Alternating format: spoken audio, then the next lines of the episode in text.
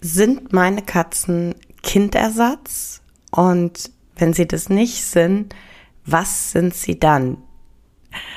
Darum geht's heute in Episode 58 vom Verstehe deine Katze Podcast, dem Podcast für unschlagbare Mensch-Katze-Teams.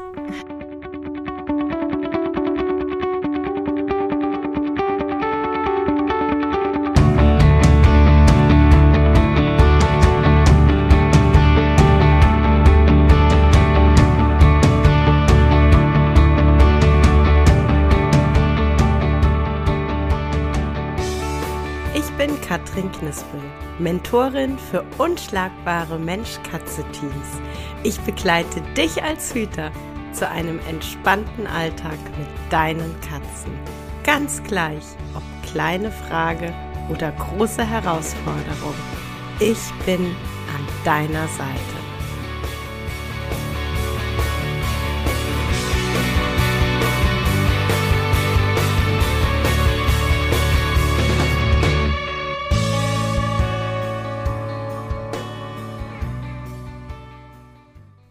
Schön, dass du reinhörst. Ähm, ja, heute äh, tatsächlich wieder und nochmal eine recht persönliche Folge. Ähm, aber ich glaube tatsächlich auch eine Folge, die äh, durchaus auch viele von euch da draußen einfach betrifft. Das Thema ähm, ist denn die Katze ein Kindersatz? Beziehungsweise dass ich äh, ja das durchaus auch im eigenen Umfeld immer wieder höre und dass das äh, tatsächlich überhaupt nicht positiv gemeint ist, wenn mir jemand sagt, äh, ja, deine Katze ist ja ein Kindersatz oder deine Katzen sind ja Kindersatz. Aber damit ist eben tatsächlich gemeint, dass äh, mein Gegenüber wenig bis kein Verständnis dafür hat, dass ich mir einen sehr hohen Fokus auf meinen Katzen habe, dass mir ihr Wohlbefinden sehr, sehr wichtig ist. Und ich habe mich da tatsächlich durchaus immer und immer wieder äh, mit beschäftigt Alleine auch schon deshalb, weil ähm, ich ja durchaus auch ähm, über Mimi sage, dass ihr Papa, also mein Mann, ihr besonders wichtig ist. Und ähm, da ist dann tatsächlich immer die Frage, hm, wie ist das jetzt? Sind sie Kindersatz? Sehen wir sie als Kinder? Was, was geht da bei mir in meinem Hirn und in meinem Herzen ab. Und ich bin tatsächlich mittlerweile sehr klar in, in meinem Statement. Das muss für dich nicht passen, um Gottes Willen, aber mein Statement ist ganz klar. Meine Katzen sind kein Kindersatz, denn ähm, es war nicht so, dass ich ähm, aus welchen Gründen auch immer keine Kinder habe und dann gesagt habe, dann möchte ich statt der Kinder Katzen haben. Das wäre ja so ein, so ein klassischer Stellvertreter, so ein klassisches ähm, Ersatzding. Ähm, also sie sind für mich faktisch kein Ersatz für Kinder. Ich habe Katzen statt der Kinder, ähm, aber nicht, weil ich keine Kinder habe. Und das nächste ist dann, ja, was sind die denn eigentlich für mich? Und mh, mm, meine Katzen sind natürlich nicht meine Kinder. Äh, meine Katzen sind meine Katzen. Meine Katzen sind aber durchaus meine Fellkinder im Sinne von, ich ähm, denke, fühle und handle meinen Katzen gegenüber durchaus ähnlich wie ähm, Mütter äh, es bei, bei ihren Säuglingen und, und ihren Kleinkindern tun. Und ich sehe da durchaus viele Parallelen, ohne meine Katzen zu vermenschlichen. Und ähm, genau, so ein paar dieser Parallelen würde ich dir einfach jetzt gerne aufzählen und verdeutlichen vielleicht auch. Äh, das erste ist tatsächlich, äh, dass weder ein Menschenkind noch eine Katze letztendlich selber die Wahl trifft, in unser Leben zu kommen. Also das sind letztendlich immer bei den Katzen wir Menschen, wir Hüter und bei den Kindern die Eltern, die die Entscheidung treffen, dass ähm, die in unser Leben kommen. Die zweite ganz klare Parallele, die ich sehe, ist ähm, die Abhängigkeit, die Katzen einfach von uns haben. Und ähm, das widerspricht vielleicht im ersten Moment dem, dass ich sage, Katzen sind ähm, sehr unabhängig, sehr individuell.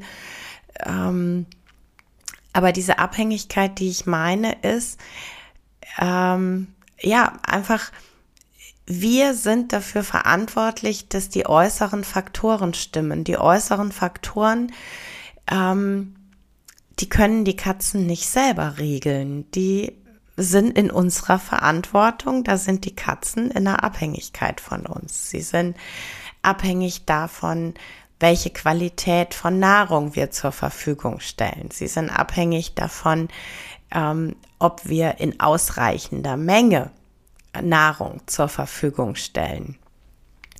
Sie sind sehr, also insbesondere Wohnungskatzen sind sehr abhängig von uns, was ihren Lebensraum, also sprich das Haus oder die Wohnung angeht.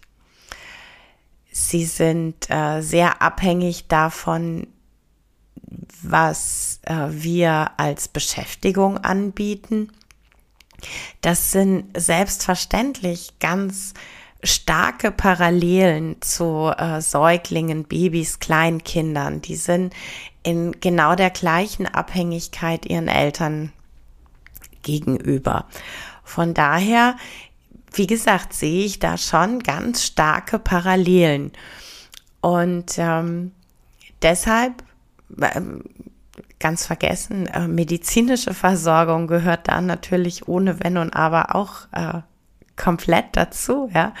Also ein äh, Kleinkind ist genauso wie unsere Katze darauf angewiesen, wenn was nicht äh, passt, äh, wenn, wenn sie krank sind, wenn sie Schmerzen haben, dass äh, wir Hüter beziehungsweise die Eltern die Signale deuten können und dann für entsprechende Versorgung sorgen. Genau. Ähm, und deshalb komme ich da ganz klar für mich zu dem äh, Statement, zu der Aussage, nein, meine Katzen sind kein Kindersatz. Meine Katzen haben aber einen, eine ganz ähnliche Position, einen ganz ähnlichen Stellenwert in unserem Familienverbund, wie es ein Kleinkind hätte weil einfach die, die Rahmenbedingungen ähnlich sind. Und ähm, tatsächlich sehe ich auch ähm, in, in der Gefühlswelt durchaus äh, Parallelen. Also äh, dieses überzuschäumen vor Glück, was äh, jeder Katzenhüter kennt. Und auf der anderen Seite auch wirklich, wenn irgendwas nicht passt, ähm, tiefste Verzweiflung, Sorge, Angst ähm, oder einfach auch mal eine blanke Überforderung, weil einfach gerade alles zu viel wird, ja. Weil äh, vielleicht die Flausen im Kopf der Katze gerade überhaupt nicht ähm, dazu passen, dass ich äh, eine echt heftige Arbeitswoche hinter mir habe und, und einfach völlig am Ende bin und echt ungeduldig bin. Das sind tatsächlich, was die emotionale Seite angeht, auch äh, ganz, ganz starke Parallelen äh, zwischen äh, Eltern von Menschenkindern und Katzenhütern aus meiner Sicht heraus. Was mir aber tatsächlich mindestens genauso wichtig ist und weshalb ich so für mich ganz klar sage, es ist kein Kindersatz. Ähm, das ist dieses ähm, mit einer Katze ähnlich umgehen wie mit einem Kleinkind bedeutet für mich, dass ich selbstverständlich sehr bewusst bin, dass äh, wir von einem Tier sprechen und dass ein Tier ähm, Art eigene Bedürfnisse hat, eine Art eigene ähm, Art hat, mit äh, mir umzugehen und dass das natürlich äh, nicht 100% simultan zu einem Menschenkind ist. Wenn ich jetzt aber tatsächlich, ähm, aus welchem Grund auch immer, ähm, diese, diese Position einnehme, äh, zu sagen, ja, meine Katze ist mein Kindersatz, was ja in, hm, sag ich mal, den meisten Fällen unbewusst passiert. Ah, aber wenn ich diese, diese Position einnehme meinen Katzen gegenüber, wenn ich ähm, ja in, in dieses Vermenschlichen ähm, kippe, eintauche, wie auch immer du es nennen möchtest, dann sehe ich da tatsächlich viele große Gefahren und ähm, wenig Benefit fürs Tier, muss ich ganz ehrlich sagen. Denn vermenschlichen bedeutet vor allen Dingen in meinen Augen, dass ich nicht mehr wirklich wahrnehme, dass meine Katzen andere Bedürfnisse haben und dass ich einfach Dinge tue, verschiedenes handhabe, wie es für meine Katze nicht so gut ist.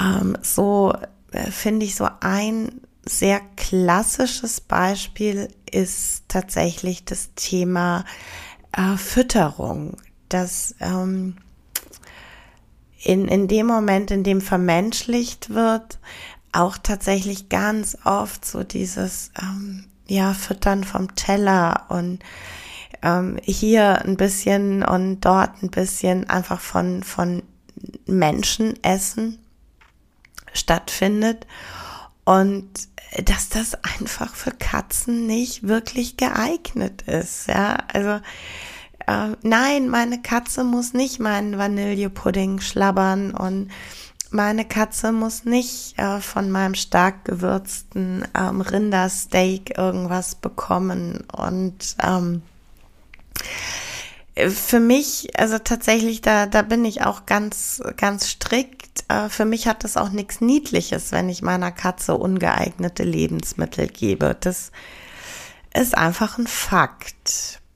Und dieses Vermenschlichen hat für mich tatsächlich noch einen ähm, wesentlich größeren Faktor, ein in meinen Augen ähm, größeres Risikopotenzial, was ähm, vielleicht nach außen gar nicht so sichtbar ist, was vielleicht erstmal gar nicht so wahrnehmbar ist. Aber ich spreche da von, von der Emotionsebene. Ich spreche da von ähm, den Gefühlen, die wir Menschen den Katzen gegenüber haben und von, von den Interpretationen von Verhalten.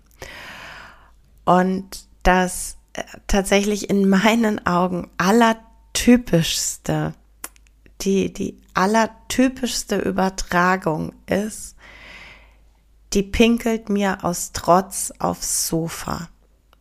Ja, also das ist so eine 100% Vermenschlichung, einfach weil äh, Katzen nicht, nicht fähig sind, das Konstrukt von Trotz auszuleben. Ja, das ist ein äh, 100% menschliches Konstrukt. Und ähm, ja, das ist eben einfach, wenn wir, wenn wir da die Grenze nicht klar ziehen, wenn wir vermenschlichen, dann führt das im allerersten Moment zu einem großen Missverständnis. Ja? Der Mensch sagt, die macht es aus Trotz.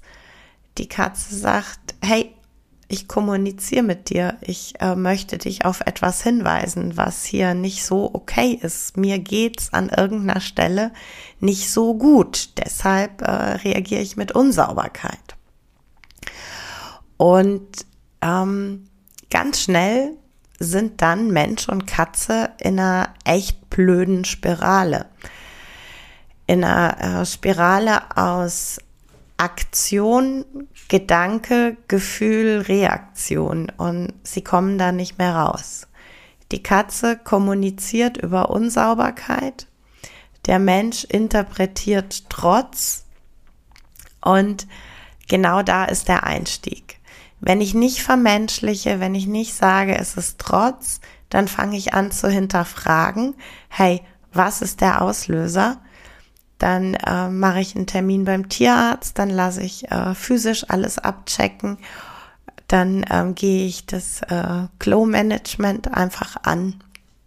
Wenn ich aber auf der Interpretationsschiene bin, die macht es aus Trotz, dann ähm, hinterfrage ich ja schon mal als allererstes nicht die körperliche Seite und ähm, dann fängt es automatisch in dem Moment, in dem ich äh, den Gedanken habe, die Katze macht es aus Trotz, die will mich ärgern, die will mich provozieren, die will es mir heimzahlen.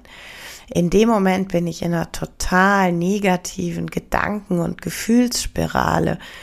Und die dreht sich und dreht sich und ich bin einfach da drin gefangen. Und jede weitere Unsauberkeit, jedes weitere irgendwo hinmachen, ähm, verfestigt diese ähm, Thematik, ja, die verfestigt meine Gedanken, die verfestigt meine Gefühle und ähm, beide kommen nicht mehr da raus.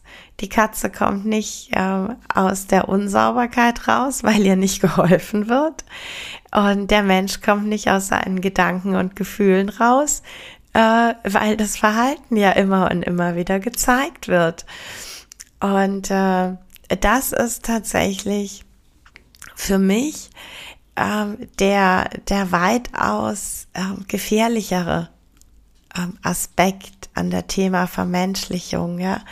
Wir werden einfach den, den Bedürfnissen überhaupt nicht mehr gerecht, weil wir ähm, unsere, unsere menschlichen Gedankenkonstrukte auf die Katze übertragen und da dann mit äh, verschiedenen ähm, auf dieses Gedankenkonstrukt zugeschnittenen äh, Gefühlen reagieren.